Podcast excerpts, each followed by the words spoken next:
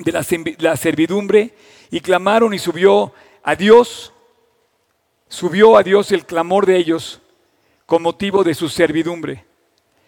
Y oyó Dios el gemido de ellos y se acordó de su pacto, del pacto que hizo con Abraham, Isaac y Jacob. Y miró Dios a los hijos de Israel y los reconoció Dios. Tal como decía al principio de esta reunión Tony, no te, te hace conocido, no se te hace semejante, no se te hace que estamos pasando por un encierro muy parecido. Estamos siendo eh, privados de nuestra libertad eh, voluntariamente, ¿verdad? Pero estamos viviendo en, un, en una especie de gemir donde ya no sabemos qué está pasando. Había un gemir en Egipto, Israel sería esclavo y, y oró a Dios y clamó. Y yo creo que muchos hoy nos sentimos un poco eh, desorientados, nos sentimos que no sabemos qué va a pasar, nos sentimos con temor, nos sentimos inciertos al futuro. Y todas estas dudas conforme va pasando el tiempo, como decía Tony, afuera se habla de, se habla de, de, de, de muerte, se habla de una plaga, afuera se habla así, pero hoy yo quiero hablarte a lo que debes llevar adentro de tu casa, lo que debe suceder adentro de tu casa. La situación es muy parecida.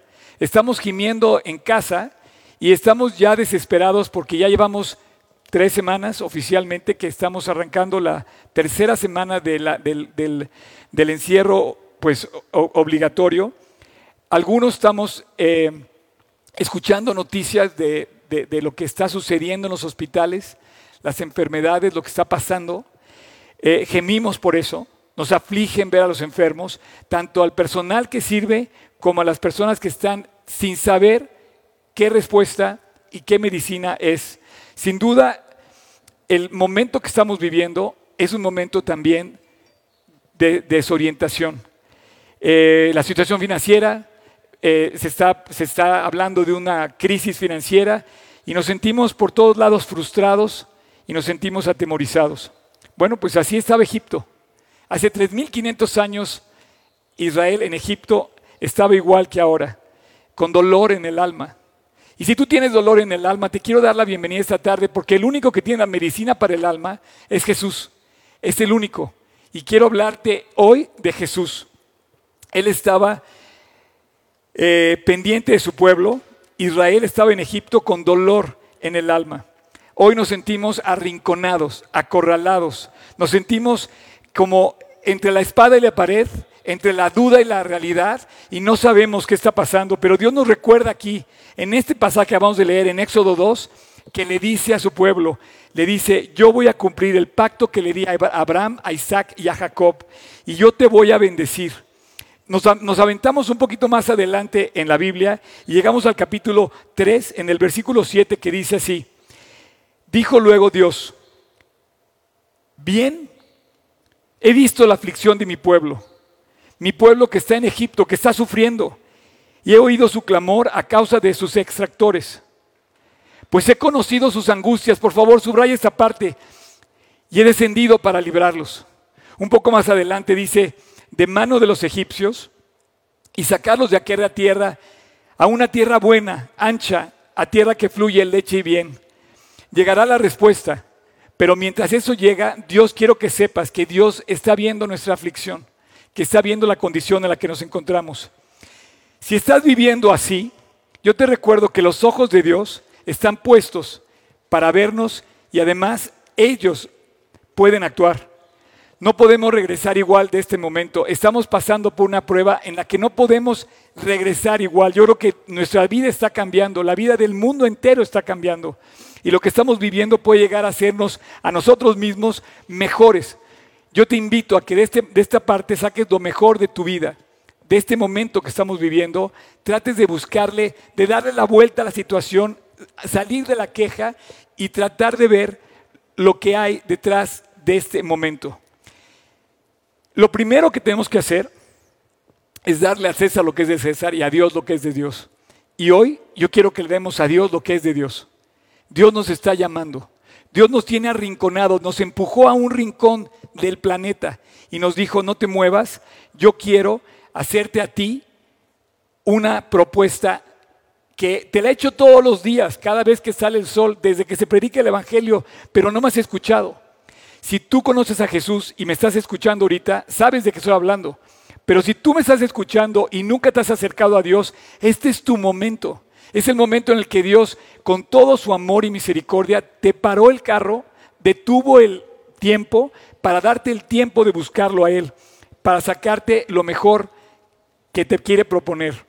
A partir del capítulo 3 en adelante, el capítulo 4, el capítulo 5, 6, 7, y vamos al 8, vamos al 9, llegamos al 10 y vemos que Dios quiere sacar a Egipto. Egipto representa el pecado, Egipto representa el mal. Y como todo lo malo que hacemos que nos atrapa, que no nos deja, batallamos para salir y dejar del mal. Pero Dios nos quiere sacar de Egipto y llevarnos a la tierra prometida y, manda nueve plagas, hasta el capítulo 10, manda nueve plagas que, van a ser esas plagas semejantes a las plagas que se van a vivir en la tribulación en los tiempos del Apocalipsis. Manda la plaga del granizo, de la sangre, de las moscas, de los piojos. Hubo una plaga de tinieblas donde había luz solamente en la casa de los judíos y había tinieblas en la casa de los egipcios. Porque Dios hace una diferencia entre el que le sigue y el que no le sigue. Si en tu casa hoy hay luz, te aseguro que es porque Cristo está reinando en ese hogar. No apagues la luz de Cristo. Y bueno, esas nueve plagas parecidas a aquellas que van a ser en la tribulación cuando venga el Apocalipsis, Faraón no los quería dejar ir y Dios tuvo que mandarle plagas en donde pudiera convencerlo de dejar ir a su pueblo. Como decía Tony al principio de esta plática, hoy te vamos a hablar de la Pascua. Fue la, décima plaga.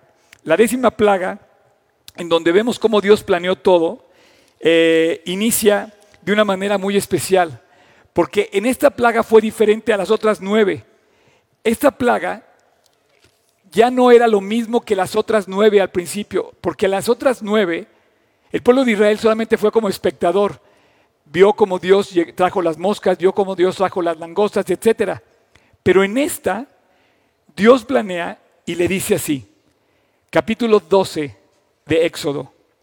Habló el Señor a Moisés y Aarón en la tierra de Egipto y les dijo, escúchame bien, este mes os será principio de los meses, para vosotros este será el principio de los meses del año. Dios lo planeó perfectamente, agarró y dijo, a ver, yo los voy a sacar y esta plaga les va a dar la salida.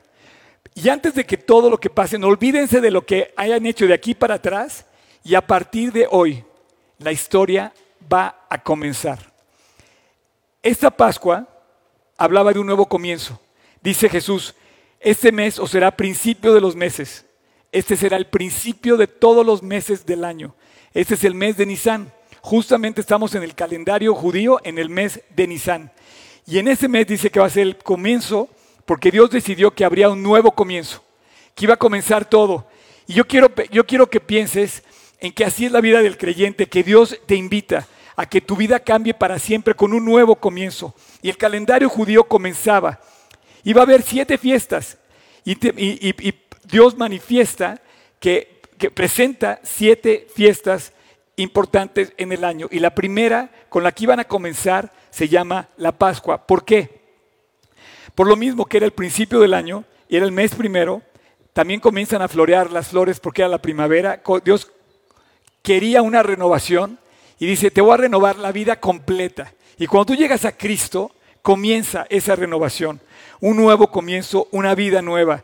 Cuando llega Jesús a tu vida, empieza una vida nueva y empieza a florecer y empieza a fructificar y empieza a salir el sol y empieza a salir los colores de tu vida.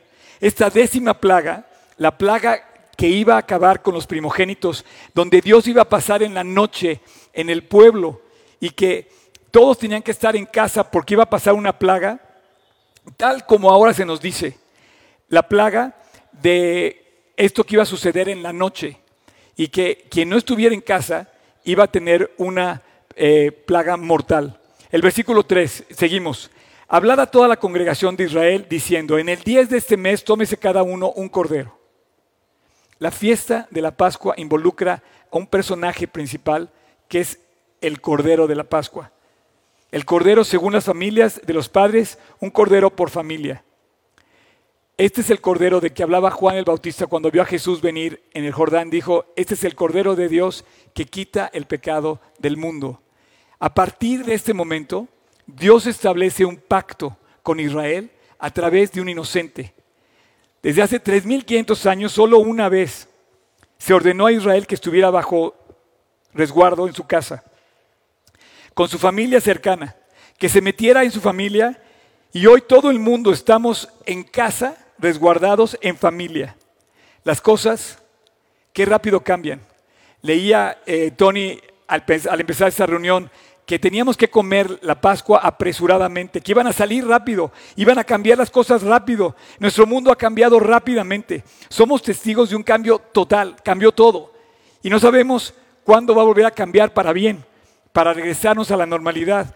Los gobiernos hoy están sorprendidos, están perdidos, las finanzas, las finanzas tiemblan, las, empresas algunas se enfrentan bancarrota, los corazones están decepcionados y las esperanzas y los sueños se están, se están cambiando, están batallando para resurgir. Pero es la Pascua, es un nuevo comienzo. Yo quisiera que vieras que esta es la primera fiesta del calendario judío y por qué. Mira, el día 14 del mes de Nisan fue precisamente el miércoles de esta semana. Coincidió exactamente y el presidente, el primer ministro de Israel, dio este mensaje a toda la nación judía, tanto que vive en Israel como los que viven en el mundo. Quiero que lo escuches para que veas la importancia, la trascendencia de esta fiesta, lo que es para el pueblo de Israel. Vamos a escuchar este, este video y quiero que escuches las palabras de, de Benjamín Netanyahu. To all the Jewish people around the world, I want to send you wishes for a happy Passover. That's strange because this Passover is different from all other Passovers. I know that there's not a, a section of the globe that is not afflicted with the corona. And it requires us, all of us, to change our, our way of living, our way of life, and our way of celebrating even ancient holidays like Passover. This has got to be a first. Perhaps with the exception of the first Passover, because we were sitting ensconced in the homes in Egypt, and we hoped that the pestilence would pass over our homes. Well, this is exactly what we in Israel are doing today, and probably what many of you are doing in the diaspora. So I ask you first to abide by the directions that are given by your respective governments and health ministries. But equally, I want you to remember our shared destiny, that shared destiny that has enabled the Jewish people to overcome the greatest trials and tribulations since the beginning of time, or since the beginning of our recorded time. We've overcome so many challenges. We've reestablished our state, we've reestablished our independence, and we formed one of the great societies on earth, the State of Israel. That is your home and will always be your home. Please celebrate Passover with your close family, and please remember that we are holding our hearts for you every day, and especially this day. Thank you.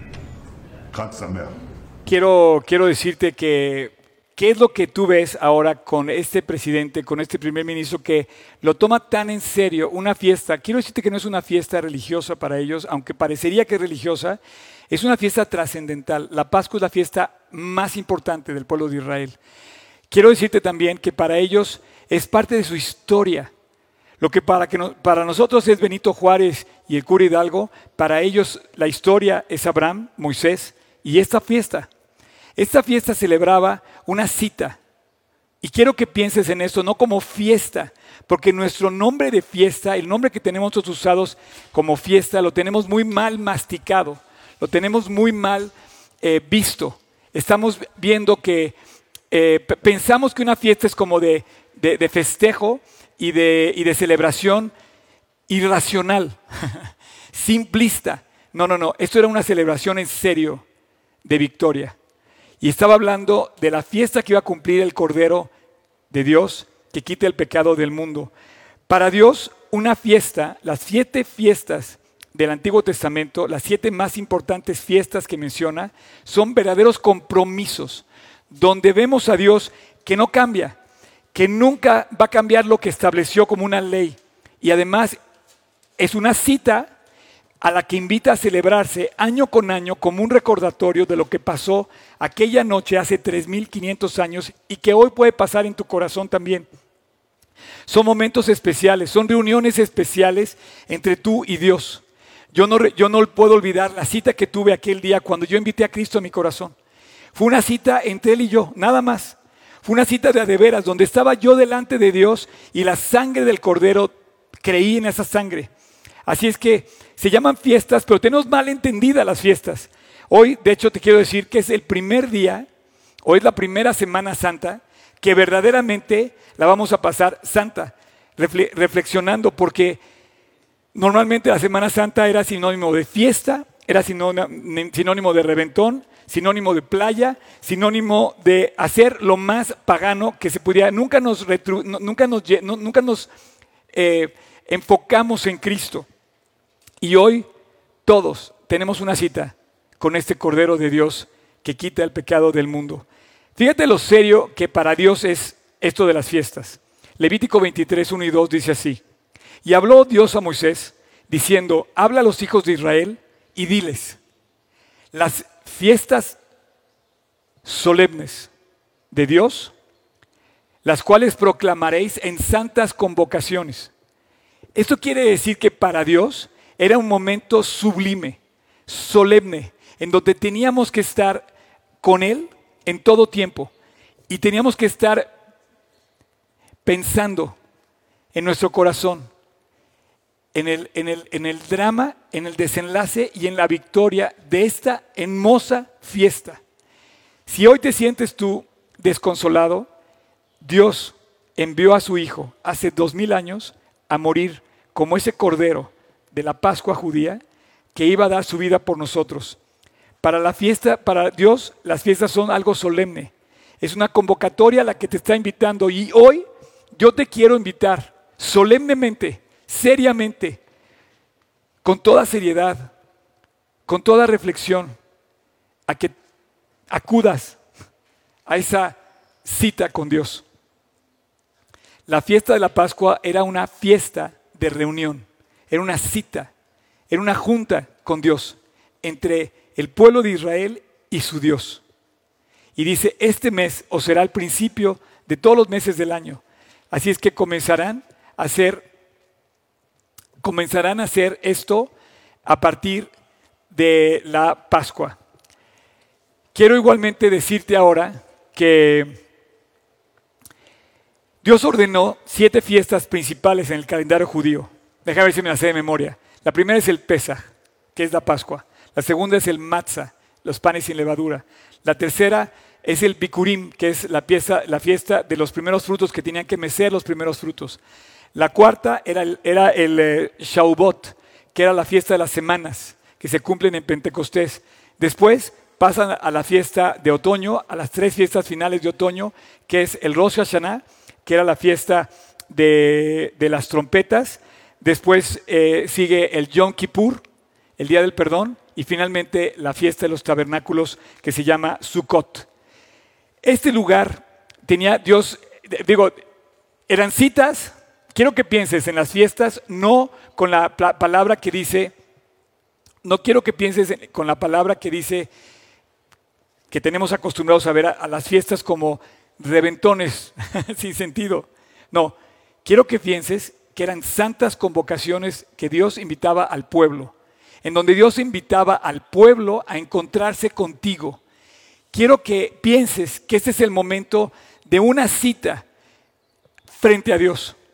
Te quiero invitar a que no pienses en la Pascua ni en la Semana Santa, sino que pienses en Cristo, que pienses en Dios.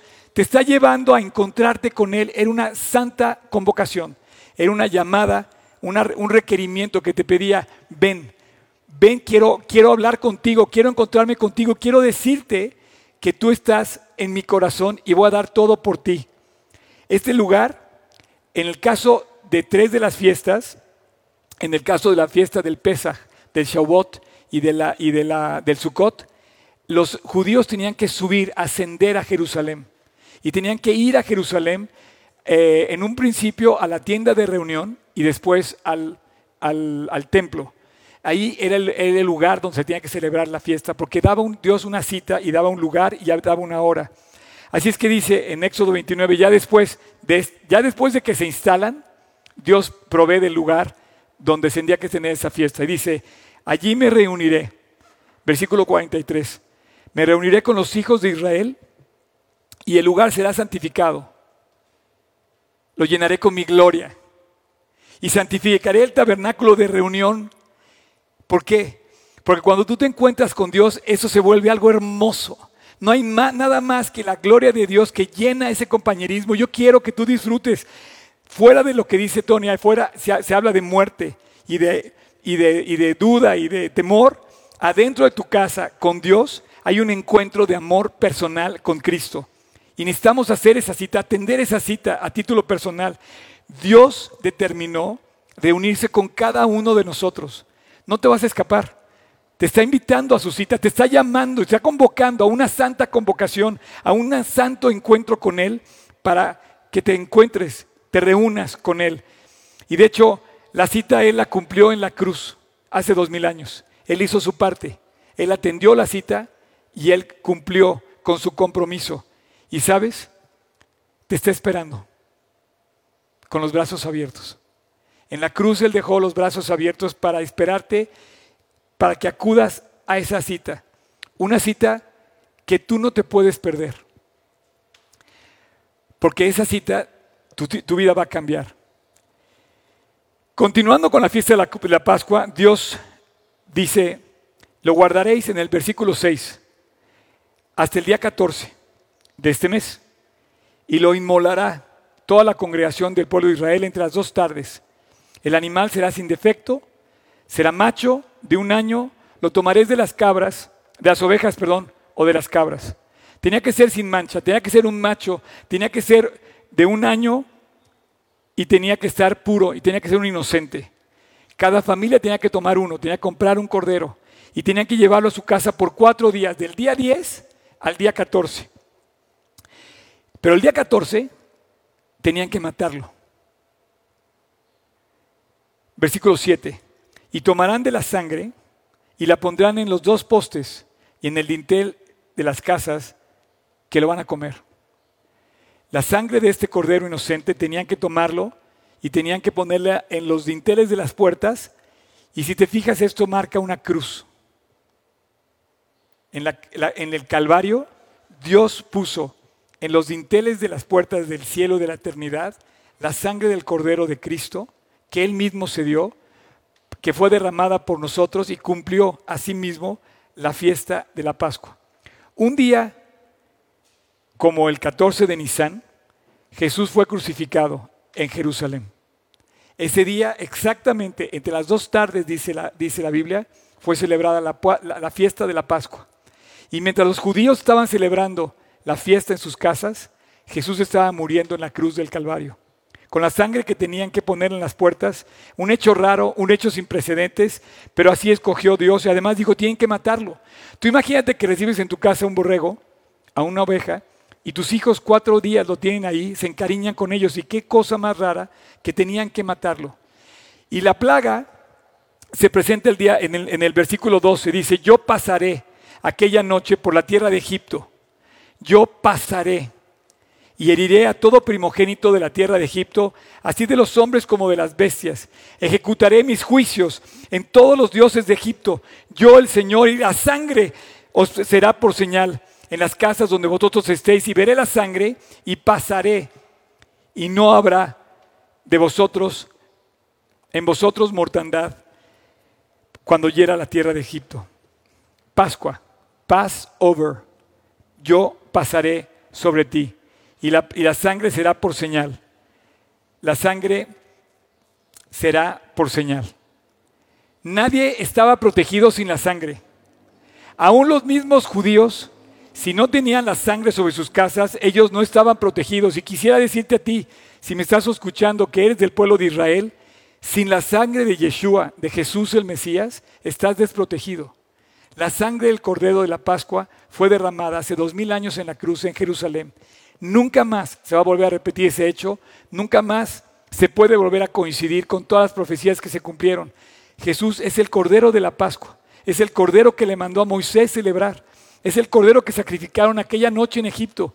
Y hoy te invito, seas quien sea, la religión que tengas, quiero que pienses en cómo Dios te dice, pon la sangre de Cristo sobre los dinteles de la puerta de tu corazón. Con la sangre estás protegido. Sin la sangre nadie estaba protegido. Los extranjeros, yo que no soy judío, por ejemplo, estoy protegido. Hubiera estado protegido en Egipto si hubiera puesto también mi, hubiera sacrificado mi cordero el día de la Pascua.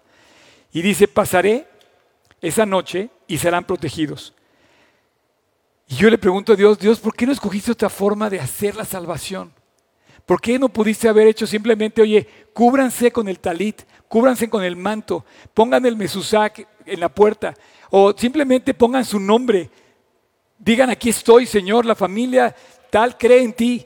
No, Él dijo que tenía que ser esta ordenanza a través de la sangre del cordero. Y te digo una cosa, Jesús llegó a la cita, llegó al Calvario. Porque la vida de la carne, dice Levítico 11, en la sangre está. Tenía que ser con, con derramamiento de sangre. Y yo os la he dado para hacer expiación sobre el altar por vuestras almas. Y mi sangre será expiación de la persona. Porque la vida de la carne está en la sangre. Nuestra sangre es lo que nos da vida. Sin sangre no viviríamos, sería ¿Cuál es la razón de que Cristo haya querido derramar hasta la sangre, hasta su, última gota de sangre por nosotros? Fíjate que cuando yo pienso en la razón en la que Cristo quiso dar su vida por nosotros en la cruz, entregarse por nosotros, yo solamente puedo pensar en lo que dice Hebreos, cuando dice, el cual por el gozo puesto delante de él, sufrió la cruz. Tenía gozo de pensar que a pesar de lo propio, a pesar del sacrificio, Dios iba a salvar a su pueblo. No hay muestra de amor más grande. Es la medicina para este virus. El virus del, el coronavirus que estamos teniendo es algo que nos está dando mucho temor. No se encuentra todavía la vacuna para salvarnos de eso. Sería terrible enfermarse. Pero estamos todos enfermos de un virus que causa una catástrofe en la vida de todo el que la posea. Es el pecado. Amigo, amiga, quien quiera que seas, quien quiera que tengas la, la religión que tengas, hace dos mil años Jesús nos dio la vacuna de salvación eterna fue su sangre. La sangre del cordero que tenías que poner en las puertas de tu casa y en el dintel para que cuando pasara la plaga estuvieras a salvo, estuvieras cubierto. Isaías profetizó y dijo que un día vendría alguien. El profeta Isaías dijo, un día va a venir alguien en quien Dios va a poner sobre él el pecado de todos nosotros. Y cada uno de nosotros habremos podido ver en la persona de Cristo nuestra salvación, nuestra vacuna para libertarnos de este pecado. Dice Isaías, todos nosotros nos descarriamos como ovejas, cada cual se apartó por su camino, mas Jehová cargó en él el pecado de todos nosotros. Escucha esto, como angustiado y afligido, no abrió su boca como cordero fue llevado al matadero y como oveja delante de sus trasquiladores enmudeció y no abrió su boca. Ese fue el cordero de la Pascua. Enmudeció y murió por nosotros. Los creyentes estamos a salvo. Pase lo que pase, tenemos la oportunidad de dar las gracias a Dios de la salvación. Hace 40 años Dios entró a mi corazón. Hace 40 años yo decidí creer en la sangre del cordero. Hace 40 años nunca imaginé la trascendencia de lo que iba a ser en mí Dios. Tenía tan solo 18 años Y esa noche, en aquella casa donde me hablaron de Cristo, comprendí que yo me había apartado de Dios, que yo necesitaba ayuda, que yo necesitaba un Salvador. Los incrédulos que me están viendo ahorita, los que no tienen la seguridad de salvación, los que estamos fuera de casa, por así decir, que no, que no compartimos la hermandad como creyentes, quiero decirte que esta noche, esta misma tarde, podemos compartirla.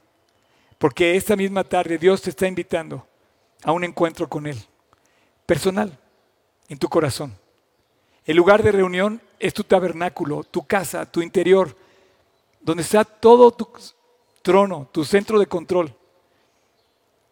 ¿Y quiénes son los que van a acudir a esa cita? Solamente tú y Jesús. Él hace dos mil años fue a la cita en el Calvario y pagó el precio de tu salvación y de la mía, para que todo aquel que en Él cree no se pierda, mas tenga vida eterna.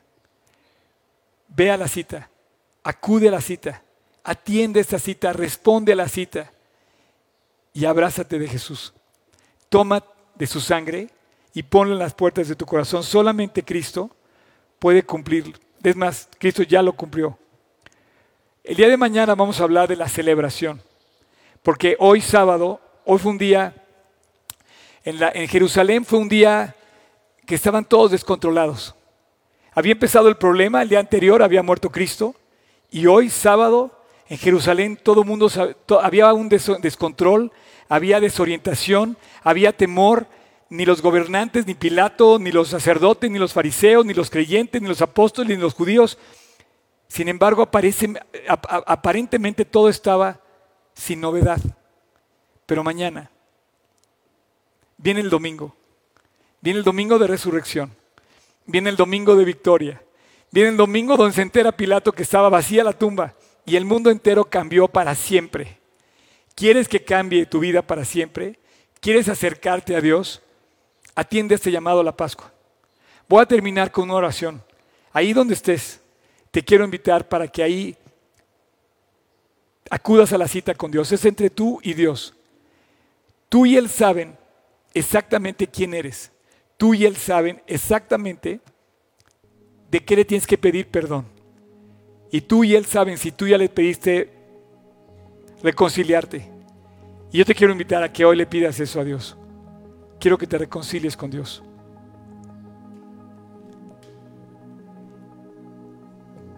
Si tú quieres, no hay mejor momento que el día de hoy. Ayer ya se fue, mañana es incierto mañana. La vida ha cambiado demasiado rápido. No hay tiempo que perder. Inclina tu rostro, cierra tus ojos y dile, Jesús, te necesito. Quiero que me salves. Y el día de hoy te quiero pedir que me perdones de todas mis faltas. Jesús, no lo merezco.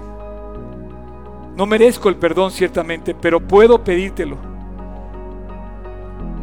Y hoy te lo pido. Por tu misericordia, lávame y límpiame y acepto esta tarde la sangre que tú derramaste por mí y en esa sangre quiero lavarme, quiero limpiarme.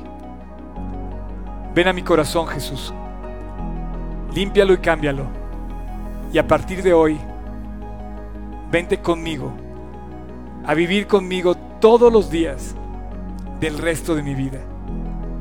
Te lo pido dándote gracias porque fuiste a la cruz a morir por mí. Gracias Jesús. Y te lo pido hoy en el nombre que es sobre todo nombre. En el nombre de aquel que cambió la historia, del que salvó al mundo, del que murió en la cruz. En tu nombre Jesús. Amén.